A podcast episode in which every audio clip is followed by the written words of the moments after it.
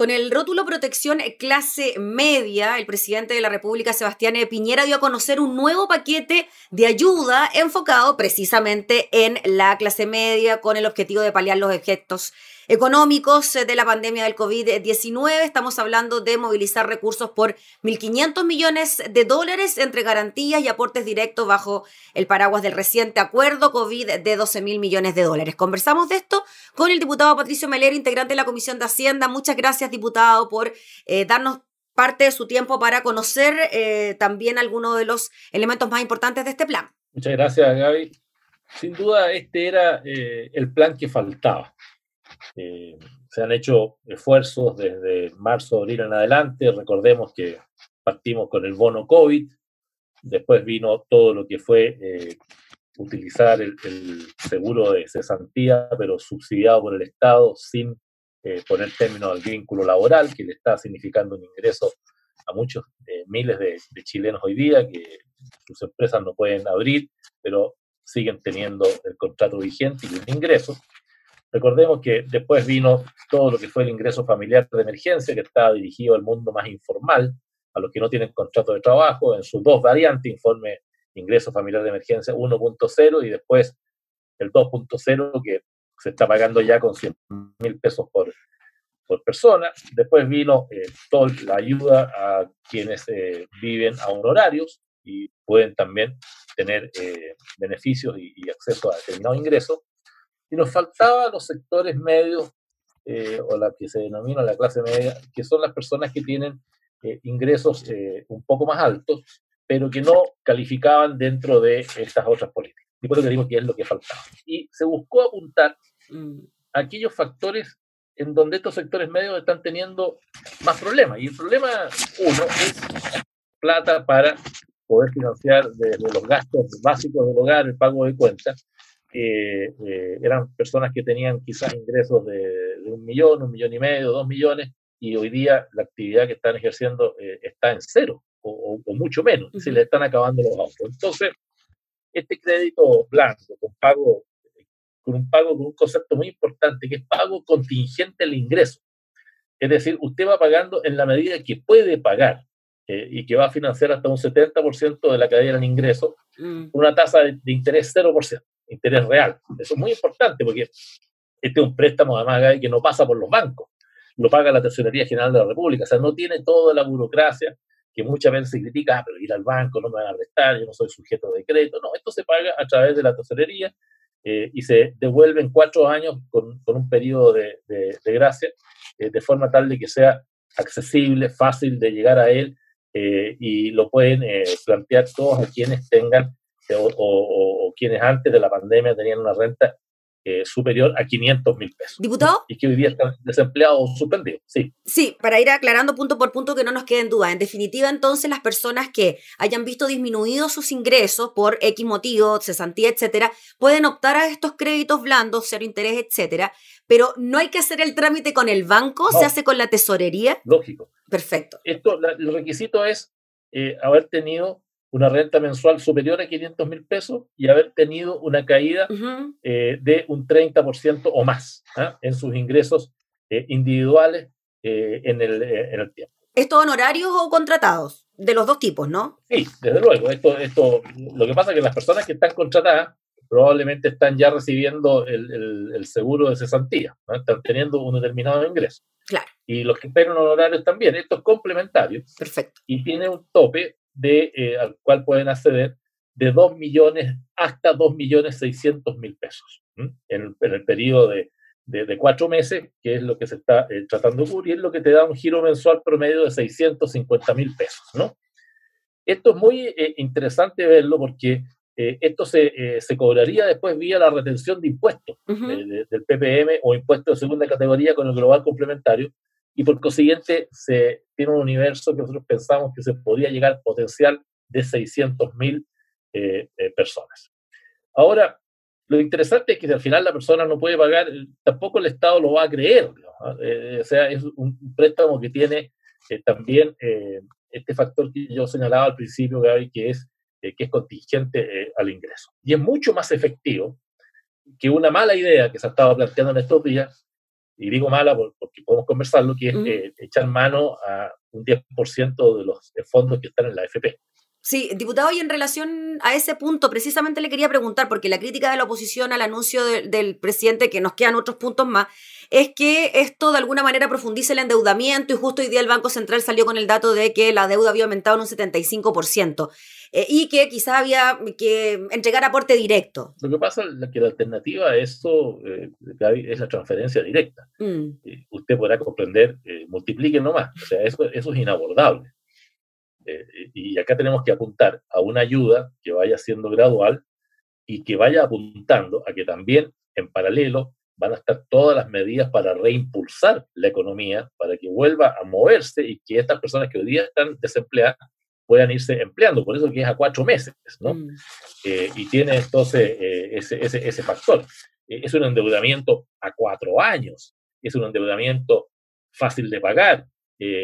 Y claro, yo le pongo al revés, usted saca la plata de la FP, la gente dice, ah, va a poder sacar el 10%, ya sabemos que el promedio de lo que van a poder sacar va a estar entre los 400 y los 600 mil pesos, porque los fondos que la gente tiene son muy pocos. Hoy día los hombres tienen poco más de 6 millones y las mujeres poco más de 4 millones eh, de 45 años hacia, hacia abajo. Pero nadie dice que cuando usted retira la plata de su fondo de FP, deja de recibir el interés que le pagan por esos fondos, Pugabe. Y que, digámoslo, han estado muy buenos. Entonces, la sacada de la plata de la FP no es gratis. Usted pierde el interés de esa plata. En cambio, cuando va por esta vía del préstamo del Estado, usted no pierde nada. Y a mí me parece que es muy injusto ayudar a la gente eh, permitiéndole sacar plata de los fondos de la AFP, porque eso es hacerlo con la plata eh, de su, contra su jubilación, y en cambio ahora esta plata se la pone el Estado, y usted después la va a reponer en cuatro años con su trabajo y no va a debilitar sus fondos previsionales, ni va a dejar de recibir el interés que le pagan por esos fondos previsionales eh, mes a mes. Y en caso, diputado Melero, de que esa persona no encuentre que, ocupe los fondos entregados mediante este préstamo y que lamentablemente siga sin encontrar eh, trabajo, no se le va a cobrar por ese préstamo, la, cuota del pago. No, porque ahí está el subsidio del Estado. Perfecto. Por eso, es consistente. perfecto. Eso es la primera vez. Y después, la segunda acción está, yo te explicaba recién que el, objetivo de, eh, de, estos, de este plan de hacia la clase media busca ir a las cosas más sencillas. Primero es darle liquidez de ingreso para que pueda sobrevivir. Segundo, hay mucha gente que también que la está pasando mal porque no está pudiendo pagar su crédito hipotecario. Mm. Se me van a quitar la casa, me la van a embargar o me van a... Entonces, eh, el, segundo proyecto es la postergación de hasta eh, por seis meses, eh, seis cuotas, mejor dicho, de, de, créditos hipotecarios mediante una garantía del Estado. Nuevamente, el Estado da soporte para que se puedan postergar esas cuotas durante seis meses o seis cuotas a quienes avalen la caída de sus ingresos y esto incluye a trabajadores suspendidos como también desempleados y va a regir para una primera vivienda, al que tenga una primera vivienda hasta de 10.000 unidades de fomento y una mora no superior a 29 meses eh, eh, para que pueda acceder a eso. Diputado, Sí. Sí, en ese punto una cosa, hay personas que han suscrito a las modalidades de los propios bancos con los hipotecarios. Por ejemplo, al principio de la pandemia ya algunos bancos dieron la posibilidad de retrasar en tres meses el pago de cuotas y que se convirtiera en un crédito pequeño que se cobraba al final del dividendo. En el día de hoy, se lo digo por experiencia propia y lo voy a retratar, en mi banco, el Banco Edwards, Chile, aparece que existe la posibilidad de que yo pueda refinanciar nuevamente por tres meses más, eh, o sea, de que me dejen de cobrar tres meses más el hipotecario y que lo pague al final del dividendo, ¿no? Al final del pago de todos los dividendos. Ese es un convenio del propio banco independiente de esta otra medida que está avalando el Estado. Yo lo entiendo así como lo dice usted, Gaby. O sea, esta, es una iniciativa, esto requiere ley. Perfecto. Eh, tiene que pasar por, por, la Cámara y por el Senado. Este es una postergación con garantía del Estado. O sea, es en el fondo decirle al deudor y decirle al banco, mire, nosotros vamos a postergarle eh, el, que esta persona se vea obligada a tener que pagar su dividendo.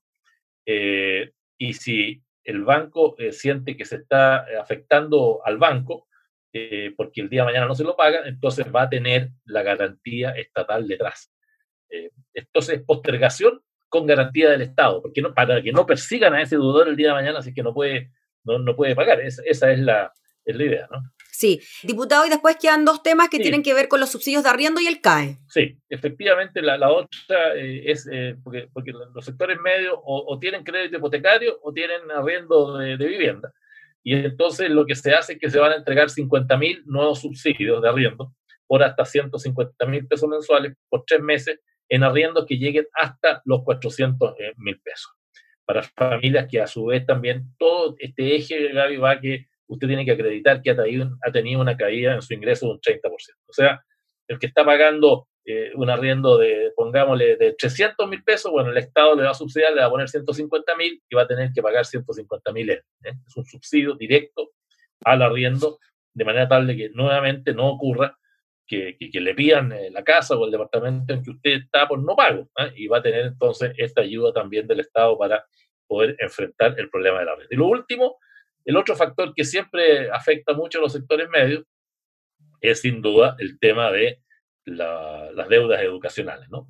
Y lo que se, se, hace acá es que se abre eh, un periodo excepcional de postulación al crédito con garantía del Estado. Estas postulaciones se cerraron a comienzo de año y a mucha gente le ha cambiado eh, la situación en estos eh, cinco o cuatro meses que llevamos y por consiguiente lo que se hace es, bueno, acá tiene una nueva oportunidad para que postule.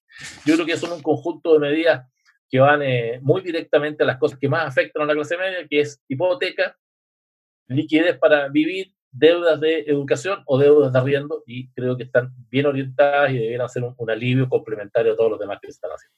Diputado Patricio Melero, el tema de los créditos blandos y los hipotecarios pasarían por proyectos de ley en el Congreso. Las otras dos medidas serían solo administrativas. ¿Cómo ve el escenario de la tramitación de los proyectos de ley en el Congreso, siendo que esto viene de alguna manera avalado ¿no? por el acuerdo nacional eh, suscrito hace algunas semanas atrás? Viene avalado presupuestariamente eh, por ese acuerdo, que, es de 12 mil millones de dólares, y estos eh, mil y tantos millones de dólares que se van a inyectar a esto 1.500 entre garantías y, y, aportes directos, eh, se van a financiar también contra ese presupuesto. Esto es importante, Gaby, decirlo porque la gente habla de 12 mil millones de dólares. Yo ya escucho a algunos parlamentarios, diputados, senadores que no firmaron el acuerdo, básicamente del Partido Comunista, del Frente Amplio. Y dicen, ah, bueno, pero yo no, me siento obligado por esto, yo, yo puedo pedir que se gaste más.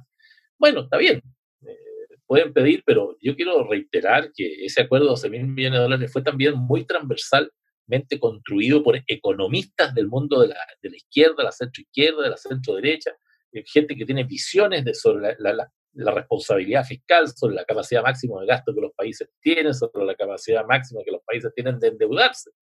Y esto es muy importante, Gaby, porque vienen tiempos extremadamente difíciles. Cuando hay estas crisis, eh, las familias y los chilenos se empobrecen, pero el que más se empobrece es el Estado, porque el Estado se nutre de, en parte importante de la producción de las empresas del Estado, del cobre y otras, pero también muy fuertemente, lo más fuertemente, es de los impuestos que pagamos. Y ya está valorado que solamente por la caída del impuesto al valor agregado, la caída del impuesto a las utilidades de primera categoría y de segunda categoría, por mencionar algunos, el Estado va a tener entre 7.800 y 8.000 millones de dólares menos.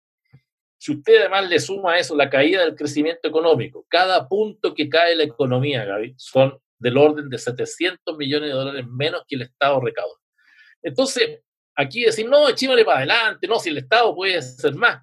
Eh, yo le pido entonces, le voy a pedir a, los comunistas, a los frente amplistas, a los críticos de todo y que no aportan nada, que también digan cómo se financian las cosas, porque si ha habido un trabajo serio de economistas, en fin, de todos los sectores, yo también voy a pedir seriedad a quienes fundamentan con tanta liviandad que se gaste más. Muy bien, pues diputado Patricio Melero, le agradecemos enormemente por explicarnos cada uno de los puntos que contempla este paquete de medidas y veremos también eh, cómo se tramita en el Congreso. Ingresaría por la Cámara de Diputados, ¿no? Yo me imagino que sí. No, tengo la confirmación, pero me dicen la lógica que sí, porque cuando son normas que inciden el presupuesto normalmente ingresan por la Cámara. ¿ah? Listo, pues, ahí estaremos. Que le vaya bien, diputado. Gracias. Igual, gracias a ti. Chao, gracias. Gracias. Era el diputado Patricio Melero hablando de este nuevo plan de ayuda a la clase media.